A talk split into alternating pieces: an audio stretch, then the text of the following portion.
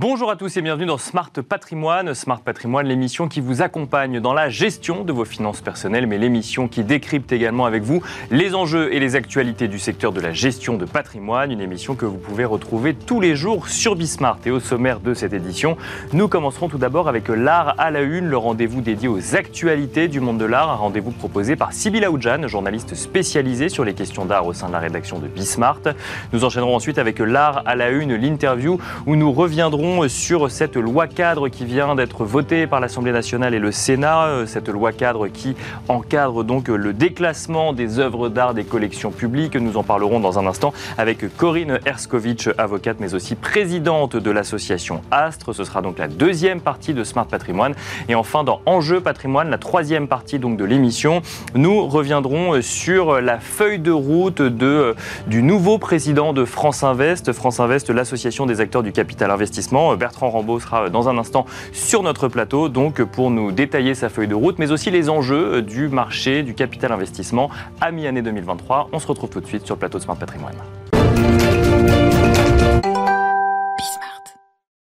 Et nous commençons tout de suite avec l'art à la une, le rendez-vous dédié aux actualités du monde de l'art, un rendez-vous hebdomadaire proposé par Sybille Aoudjan, journaliste spécialisée sur les questions d'art au sein de la rédaction de Bismart. Bonjour Sybille. Bonjour Nicolas. Bienvenue sur le plateau de Smart Patrimoine. Ravi de vous retrouver. Que s'est-il passé, Sybille, dans le monde de l'art cette semaine? Alors, euh, les annonces ne s'arrêtent pas pour le groupe Drouot. D'abord, Alexandre Giquiello, qu'on a reçu euh, sur ce plateau il y a quelques mois, a été réélu président de Drouot. Ensuite, ils ont fait les annonces du bilan du premier semestre euh, par rapport, euh, en hausse par rapport à 2022. On y reviendra dans quelques instants. Et puis surtout, c'est l'annonce d'une prise de participation à hauteur de 30% au capital du groupe par deux fonds, Vesper Investissement et le groupe Chevrillon.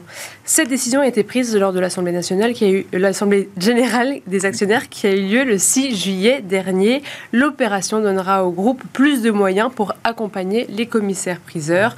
L'objectif est aussi de permettre le développement de l'hôtel des ventes Drouot, d'abord dynamiser la plateforme digitale et puis aussi étendre ses activités sur toute la chaîne de valeur euh, des ventes aux enchères, donc du stockage à la livraison d'œuvres d'art. Des membres des fonds devraient prochainement intégrer le conseil d'administration du groupe. L'hôtel Drouot, euh, Sibyl, qui repose sur un modèle très particulier. Oui, alors l'hôtel Drouot est fondé en 1852 au cœur de Paris.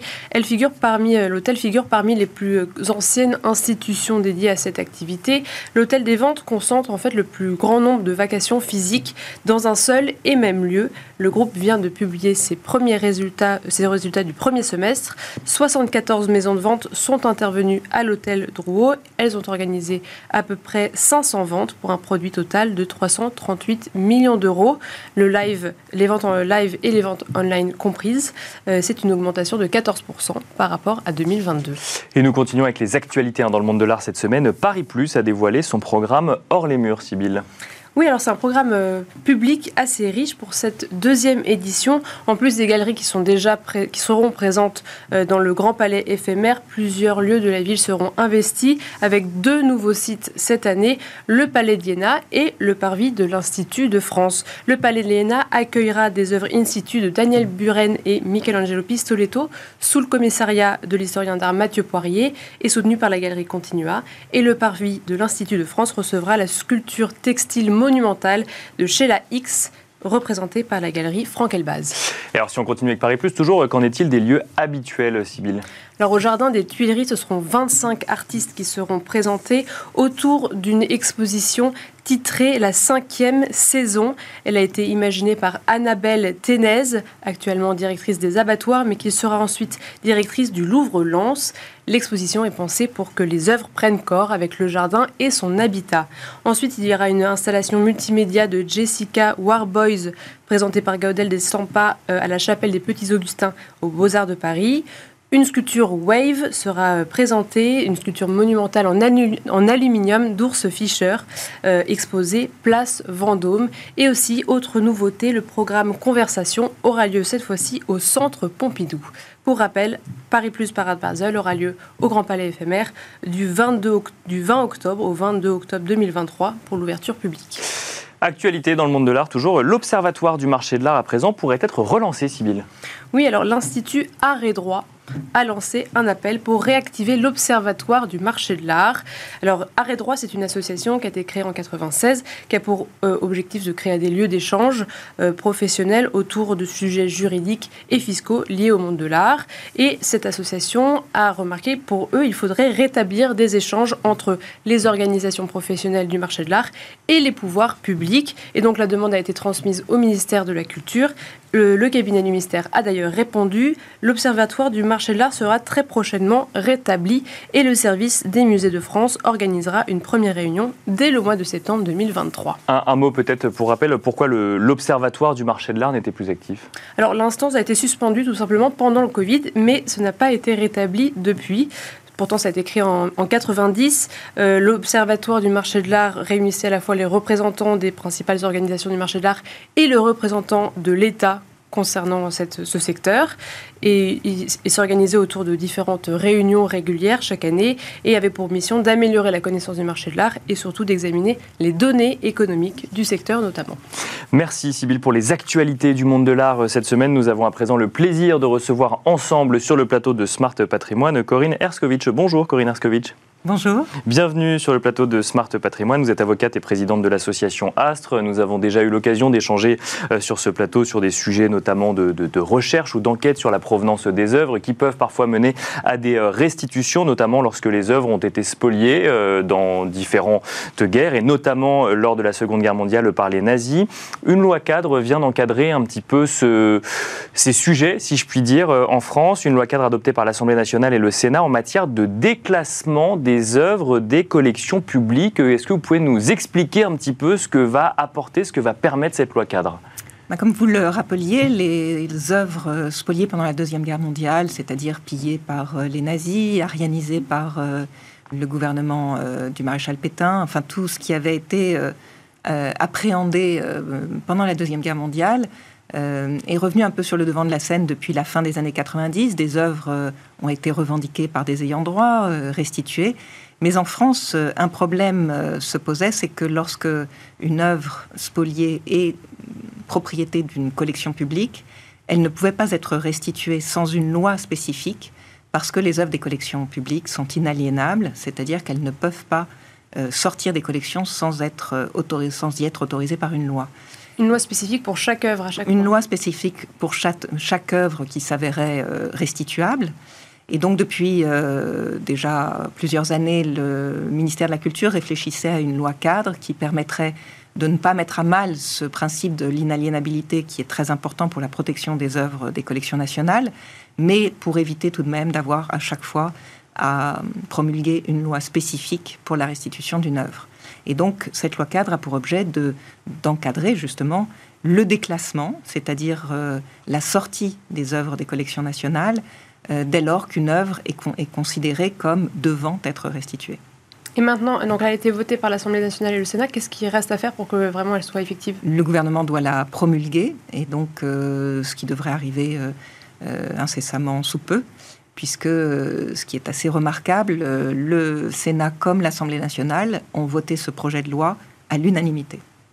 Et euh, maintenant, qu'est-ce qui, resterait à faire? Est-ce que cette loi apporte les, les, détails nécessaires pour vraiment encadrer tout le sujet des restitutions Oui, enfin, pas tout le sujet des restitutions. Uniquement, encore une fois, c'est une loi cadre qui, qui va permettre de déclasser, alors pour l'instant, les œuvres spoliées pendant la Deuxième Guerre mondiale, mais l'idée et de faire euh, appliquer cette loi cadre pour les trois domaines qui aujourd'hui apparaissent comme devant être euh, euh, réformés justement en termes de déclassement, c'est-à-dire les œuvres spoliées pendant la Deuxième Guerre mondiale, les restes humains. On, a, on se souvient peut-être des, de cette jurisprudence de Sarja Barjin, qui était cette,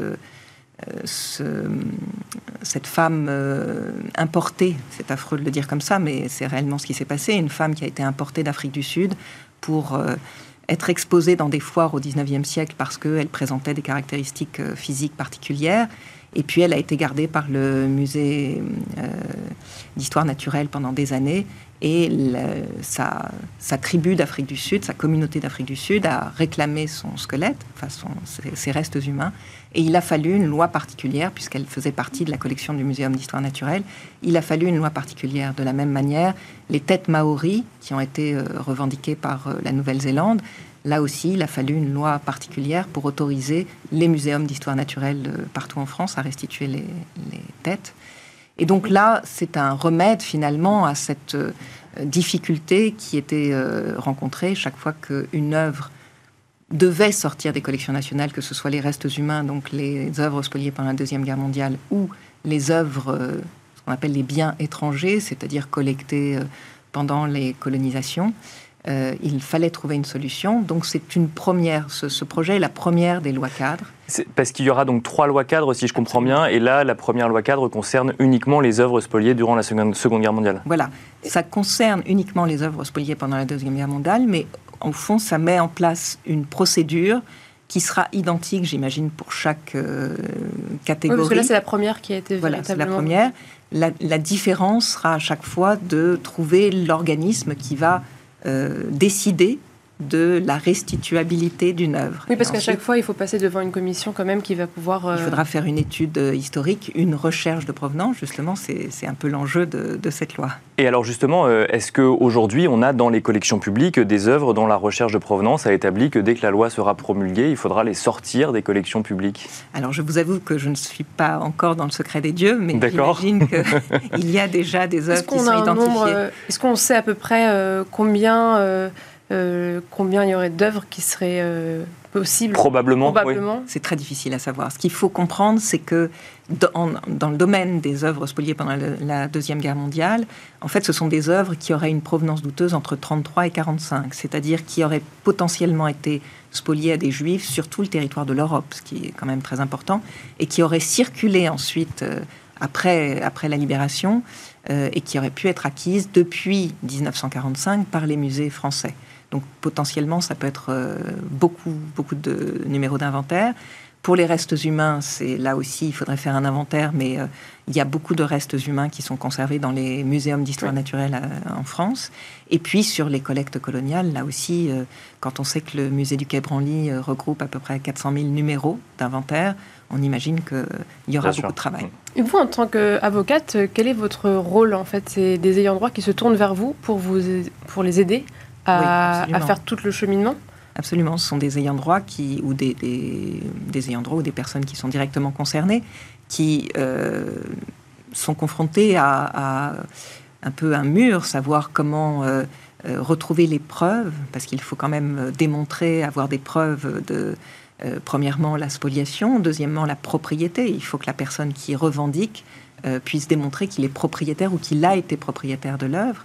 Euh, donc il y a, un enjeu historique et, en histoire de l'art, enfin, euh, recueillir toutes les preuves, c'est-à-dire les documents d'archives, euh, faire ce qu'on appelle la recherche de provenance de l'œuvre, la traçabilité de l'œuvre. C'est à vous de faire ça, même en tant qu'avocat? Non, moi je fais appel, j'en ai fait, enfin j'ai été confrontée, j'en ai fait de manière empirique, puisque il y a eu un moment où il n'y avait pas vraiment de chercheurs de provenance dans ce domaine-là. Euh, et puis, euh, je me suis rendu compte que c'était quelque chose qu'il fallait faire de manière très professionnelle, que c'est une discipline en soi qui est au croisement de l'histoire, de l'histoire de l'art, du droit, de l'anthropologie, euh, de l'archivistique. Et donc, petit à petit, se sont mises en place des formations, notamment très récemment une formation à l'Université de Nanterre, à l'École du Louvre. Et donc, c'est un métier en devenir. Les gens commencent à se former à ce métier. Donc, il y a la recherche de provenance pour recueillir les preuves de la traçabilité, la traçabilité de l'œuvre. Et puis ensuite, il faut pouvoir euh, revendiquer. Et là, il y a une procédure. Euh, soit... comment se passe cette procédure justement quand euh, vers qui on se tourne déjà tout, voilà, Justement, c'est là que éventuellement j'interviens pour prendre contact avec l'institution muséale qui conserve l'œuvre, apporter non seulement les preuves de la traçabilité et de la propriété, mais également des raisons pour lesquelles cette œuvre devrait être restituée. Donc il y a des critères, il y a, tout un, tas de raisons euh, historiques et juridiques. Et puis ensuite, si euh, l'institution ne, si la négociation n'aboutit pas, saisir éventuellement les tribunaux pour euh, revendiquer et faire condamner l'institution à restituer. Et euh, comment faire pour que les, les œuvres favoriser l'identification de ces œuvres? Est-ce qu'il faut vraiment faire de la pédagogie autour des, euh, auprès des ayants droit? Parce que peut-être qu'ils ne sont même pas au courant qu'ils ont des œuvres qui ont été spoliées dans leur famille. Je pense qu'il faut, il faut pousser euh, tous les intervenants du marché, tous les intervenants de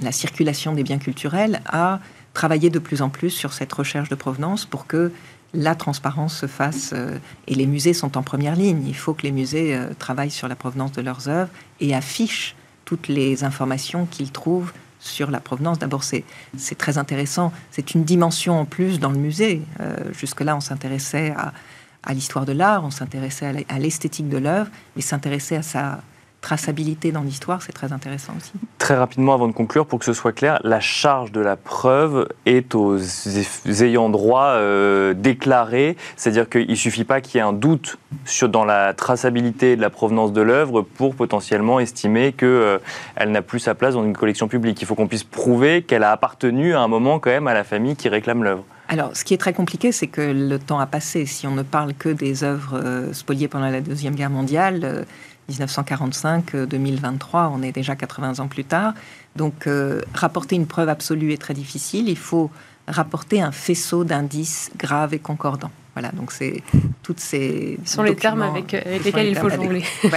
Merci beaucoup, euh, Corinne Erskovic, de nous avoir accompagnés euh, dans Smart Patrimoine. Je rappelle que vous êtes avocate et présidente de l'association Astre. Merci beaucoup. Merci également, Sybilla Oudjan, de nous avoir accompagnés donc, dans l'art à la une, l'art à la une qu'on pourra retrouver à la rentrée euh, sur Bismart. Et quant à nous, on se retrouve tout de suite dans Enjeu Patrimoine. Et nous enchaînons à présent avec Enjeu patrimoine. Nous allons tenter de comprendre ensemble quels sont les grands enjeux justement du marché du capital d'investissement euh, en cette mi-année 2023. Et pour cela, nous avons le plaisir de recevoir sur le plateau de Smart Patrimoine Bertrand Rambaud. Bonjour Bertrand Rambaud. Bonjour. Bienvenue sur le plateau de Smart Patrimoine. Vous êtes le nouveau président de France Invest. Vous avez été élu il y a quelques semaines avec euh, un cahier des charges clair, des nouvelles ambitions peut-être pour euh, cette association donc, qui, des acteurs du capital investissement qui existe depuis bientôt 40 ans. Mmh. Euh, quels sont selon vous les grands enjeux que le marché, que l'activité euh, doit aujourd'hui adresser euh, dans un contexte d'investissement qui bouge un petit peu quand même depuis quelques mois et notamment des questionnements sur les investissements verts ou durables par exemple? Alors c'est vrai qu'on est dans un contexte, d'abord, avant de parler des grands enjeux, euh, chaque mandature de France Invest se situe dans un contexte. Euh, bon, on le connaît tous, on peut le rappeler en, deux grands mots pour nous. Hein. C'est, c'est d'une part un, changement de l'économie, autour effectivement de la durabilité, autour de, de la souveraineté, et puis cette deuxième révolution industrielle, hein, euh, digitale, pardon, qui est Bien sûr, qui n'est pas neutre. Et puis à côté de ça, un, environnement financier de remontée des taux euh, qui, au-delà du coût qu'elle génère, change le paradigme dans lequel on évolue et rend la, liquidité moins facile. Donc on est dans ce contexte et donc notre métier bah, qui s'adapte hein, depuis 40 ans à ces environnements, évidemment, va le, va le faire. Alors quels sont un peu les grands points que, que je souhaite que, sur lesquels moi j'ai présenté un peu ma, feuille de route. Euh, peut-être juste avant, sur ce contexte de, taux plus directeur plus élevé de la BCE, ça a une incidence directe sur les acteurs du private equity ou du capital investissement en France aujourd'hui En fait, ça, bien sûr, ça, a une influence à, deux niveaux. D'abord, on va dire que c'est quand même un retour à une normalité. bien sûr. Des taux d'intérêt négatifs ou à zéro, c'est économiquement pas très logique. Donc on revient à des choses qu'on a pu connaître il y a quelques années, qu'on a certes tous un peu oublié rapidement. Il vaut mieux avoir de l'expérience, c'est ce qu'il faut comprendre. Vous avez bien résumé. non, ce, que ça change, bah, premier élément, bien sûr, c'est un, un, paramètre de coût. Hein, une dette coûte plus cher, c'est assez mécanique. Mais je dirais, c'est pas le phénomène le plus important. Le phénomène le plus important, c'est qu'il a, il a, il a changé le mode de financement. Il, renverse toute la tendance de la liquidité entre guillemets facile, si je puis dire, qu'on a pu connaître au cours de ces dix dernières années, et qu'on rentre dans un environnement où lever de l'argent est plus difficile, que ce soit pour nous en tant qu'investisseurs, puisqu'on va chercher de l'argent, vous le savez, Bien sûr. au sein de grands investisseurs institutionnels ou particuliers dont on reparlera tout à l'heure, sans doute.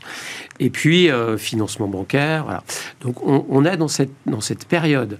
Donc, effectivement, notre industrie est impactée euh, par, euh, par ces, ces, effets. Alors, quelles en seront les conséquences? Moins d'opérations peut-être, en tout cas à court terme, et impact sur les valorisations.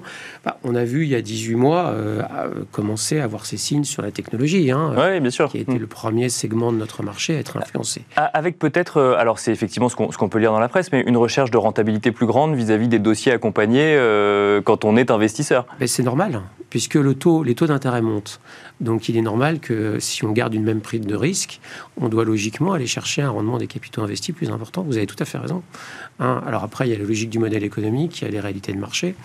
Mais de toute façon, on est une profession, quand on regarde la, rentabilité moyenne sur, sur, sur, sur 10 ans, hein, euh, France Invest a sorti euh, il y a quelques jours euh, son analyse de rentabilité des fonds sur ces dix dernières années, on est, on est à 12%. et donc on est... et, c'est très stable dans la durée, en fait. Donc en fait, on est une industrie qui arrive à, à, s'adapter au contexte et, ce taux a, monté ces dernières, ces, dernières années. Donc, Bien sûr. mais effectivement, je dirais, cette évolution de taux a un impact sur l'environnement. Vous avez donc été élu à la tête de, à la présidence de France Invest il y a quelques semaines. Quels sont, euh, selon vous, les, grands enjeux que le secteur doit adresser aujourd'hui? Écoutez, pour être très simple, euh, bon, moi, je voudrais qu'on adresse trois grands enjeux externes au-delà du quotidien. Et, Bien sûr, et, de l'adaptation au contexte économique. Exactement. Exactement. Non, euh, vous savez, on dit souvent notre industrie, qui est importante en France, hein, c'est la plus grande d'Europe, d'abord, je tiens à le dire, parce que c'est une vraie fierté. Fierté, c'est 50 milliards d'euros qui sont investis chaque année euh, dans, dans, les entreprises françaises. Euh, donc et ça a été, euh, c'était 10 milliards il y, a, il y a une 15 ans. Donc vous voyez la progression que notre industrie euh, a connue. En revanche, c'est un peu de moins de 8000 entreprises euh, accompagnées euh, qui sont des PME, des ETI ou des sociétés qui se créent innovantes. On peut faire plus sur ce dernier paramètre. Hein. D'accord. Hein, vous savez qu'en France, on dit hein, qu'il y a plus de 100 000 entreprises qui seraient susceptibles de recevoir un investisseur à son capital. Donc je voudrais vraiment dans cette période, alors sous mon mandat de deux ans, mais, après, au-delà encore, qu'on arrive à faire progresser, alors j'ai dit une, hausse de 50%, mais au-delà au delà des chiffres, euh, aujourd'hui, notre industrie, qui est un métier d'offre, elle peut s'adresser à quasiment tous les secteurs. Euh, et pour les aider à croître, à se développer, à se transformer. Bien sûr. Donc c'est un axe pour moi qui est, qui est tout à fait important. Donc on, a, on va mettre en place un certain nombre de mesures, mais ça ne va pas arriver tout seul, euh, pour arriver à, à, être encore plus présent à, à, travers ce métier qui, qui se fait dans les territoires, qui se fait beaucoup dans les territoires. C'est des mesures quoi de, de pédagogie parce que le, les, ces dirigeants-là n'ont pas le réflexe du capital investissement aujourd'hui, de compréhension peut-être. Euh oui, alors c'est tout à fait ça. Il y, a il y, a de la pédagogie, il y a de la communication, il y a faire parler les dirigeants qu'on accompagne. D'accord. Ce sont quand même nos meilleurs prescripteurs, hein, comme toujours, et en général, ils ont plutôt des bonnes choses à raconter. Euh, c'est aussi, je l'ai dit, métier d'offre, donc avoir de nouveaux outils. Euh, je prends l'exemple des obligations relance, hein, euh, qui nous ont permis d'aller dans des entreprises qui n'étaient pas ouvertes à notre profession. Bien sûr. voilà. Et puis, on a maintenant de plus en plus de fonds sectoriels, donc qui nous permettent d'adresser des secteurs qui n'étaient pas couverts. Voilà, donc donc c'est tout un travail et beaucoup dans les territoires, parce qu'on le sait, la, France est quand même un pays qui est, très riche d'entreprises euh, de partout en France. Et il faut aller les chercher. C'est une grande force de notre métier euh, qui a une couverture euh, extrêmement large sur le plan, sur le plan national. Le deuxième axe qui m'intéresse, et vous avez fait, enfin, qui nous intéresse, pardon, et vous avez fait allusion dans votre introduction, c'est l'industrie verte avec la durabilité. Je pense qu'on a, on a un enjeu très fort, évidemment, de financer l'industrie. Aujourd'hui, l'industrie, chez nous, enfin, dans le capital investissement français, c'est à peu près 20% de nos investissements. D'accord. C'est bien, mais on peut faire mieux. Euh, on peut faire mieux, on peut construire des champions européens, euh, des champions mondiaux et, mondiaux, et on en a. Hein. il y a des savoir-faire industriels exceptionnels dans ce pays. Euh, et puis, il y a un sujet de souveraineté qu'on connaît tous. Pour autant, vous parlez d'industrie verte, donc ça veut dire que les critères d'investissement ne sont pas les mêmes. Exactement. Et donc, ça veut dire qu'autour de ça, c'est la décarbonation. et, et il y a beaucoup de chiffres hein, qui circulent aujourd'hui sur la décarbonation, des sommes absolument colossales qui peuvent donner le vertige. Moi, j'en retiens 1-2% du PIB en 2030, ce qui est colossal. Et qui va financer ça? La dette, pas beaucoup l'État, plus d'argent. Euh, donc, euh, il y a le capital. Alors, il y a la bourse, bien sûr, hein, elle existe, elle a sa place, mais il y a aussi le capital investissement. Et il n'y aura pas de transition énergétique s'il n'y a pas de capital investissement. Hein. D'accord, s'il n'y a pas de financement, tout simplement. Oui, c'est ça. Financement, mais je reviens à mon métier. évidemment, oui, bien sûr. Euh, c'est celui-ci. Et là, je souhaite aussi qu'on puisse, mais ça a été fait aussi largement par mes prédécesseurs, hein, mon, mandat de deux ans est dans une continuité, vous imaginez, de, de Claire Chabrier, qui a fait un super boulot et qui était souvent à cette table. Euh, c'est euh, d'aller aussi vers l'épargne longue. D'accord. L'épargne longue des Français. d'aller aussi plus vers la retraite, qui est un, réservoir de financement et qui est très adapté euh, en termes de durée par rapport à nos métiers. Et, pour nous, il y a des enjeux alors, constants hein, euh, d'aller de, plus en plus vers, vers la recherche de cette épargne. Voilà. Et le troisième point, euh, toujours sur, un peu l'extérieur de notre métier, bon, on parle beaucoup de ESG, évidemment, Bien sûr, à, très juste titre. France Invest a, a, fait énormément de choses dans ces domaines et va continuer sur son chemin euh, en essayant d'oublier aucune entreprise, hein, parce que moi je n'aime pas du tout le dogmatisme de l'ESG. J'aime un ESG qui embarque. D'accord. Il faut embarquer. Quels que soient les secteurs, quels que soient les industries. Mais il faut les embarquer, les aider à se transformer. Si elles veulent pas, il ne faut pas les financer. Mais si elles ont envie, il faut les aider. C'est notre métier, c'est notre rôle. Euh, voilà, on a un accélérateur, nous, le capital investissement. Et il y a un point, euh, alors je m'extrais deux instants de la décarbonation, mais qui est très important pour France Invest et que moi je souhaite vraiment porter, c'est le, partage de la valeur. Bon, vous le savez, des mesures ont été prises hein, très récemment, mais et, euh, France Invest a signé une charte sur cette thématique. Mais moi, je voudrais qu'on aille encore plus loin. D'accord. Tous mes prédécesseurs ont monté des marches, donc il faut bien que j'en monte une moi aussi. Et je voudrais vraiment qu'on aille plus loin sur l'actionnariat salarié, euh, parce que je crois que c'est très important, euh, parce que on a vu qu'aujourd'hui l'entreprise était quand même beaucoup plus reconnu, et heureusement, Bien sûr, dans, la vie sociétale. Euh, et, et, je crois que c'est magnifique de pouvoir associer des personnes à une aventure entrepreneuriale. Mais alors, je prends l'exemple de la Redoute. Hein, bien on sûr. A tous suivi ça en début d'année. Bah, c'est super. C'est ce qu'on doit faire. Mais, mais, comment un fonds d'investissement, un fonds de capital investissement, peut-il euh, s'engager pour l'actionnariat salarié au sein des entreprises qu'il finance? Il peut s'engager à, tout faire pour le mettre en place. Après, on sait tous, dans une opération, euh, il y, a, y, a, un actionnaire, il y a, y a, des conseils, il y a une famille peut-être, il y a un investisseur. Donc, euh, on ne fait que gérer des cas particuliers. Mais si on ne porte pas cette parole, qui va la porter euh, Et c'est en la portant, en étant convaincu que c'est nécessaire. Et vous savez, moi, euh, juste avant de prendre la présidence, j'ai eu l'occasion de parler avec beaucoup de mes confrères. Bien sûr. Euh, et je sens qu'aujourd'hui, il y a une vraie écoute bien sûr, mais une vraie volonté surtout d'avancer dans cette voie-là. Et donc, et il faut y aller. Bon, c'est tout ce qui se passe dans le climat social français. C'est pas nous qui allons le résoudre. Mais si chacun, on met pas notre petite pierre là aussi à l'édifice, bah, ça marchera pas. Et nous, on a une vraie responsabilité là. Donc, au-delà de la parenthèse partage de la valeur, le troisième grand enjeu, c'était la décarbonation. C'est ce qu'il faut comprendre Oui, sur l'industrie. Sur l'industrie. Oui, la décarbonation, je pense qu'aujourd'hui, si vous voulez, en, deux mots là-dessus, enfin, en deux mots, c'est un sujet majeur. Bien sûr, oui. Mais, mais euh, les investisseurs, maintenant, s'engagent sur des plans de décarbonation. Euh, avec des critères euh, qui sont suivis chaque année. C'est ce que nous demandent nos investisseurs, c'est ce qu'on demande aux entreprises, et c'est ce qui va déterminer des critères de performance.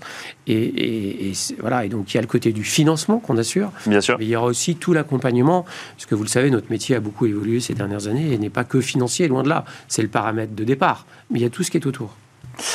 Merci beaucoup Bertrand Rambaud d'être venu sur le plateau de Smart Patrimoine. Je rappelle que vous êtes président de France Invest. Merci beaucoup. Merci beaucoup à vous. Merci à vous de nous avoir euh, suivis. Euh, Smart Patrimoine s'arrête pour l'été et on se retrouve en septembre avec plein de nouveaux sujets à traiter ensemble. À très vite.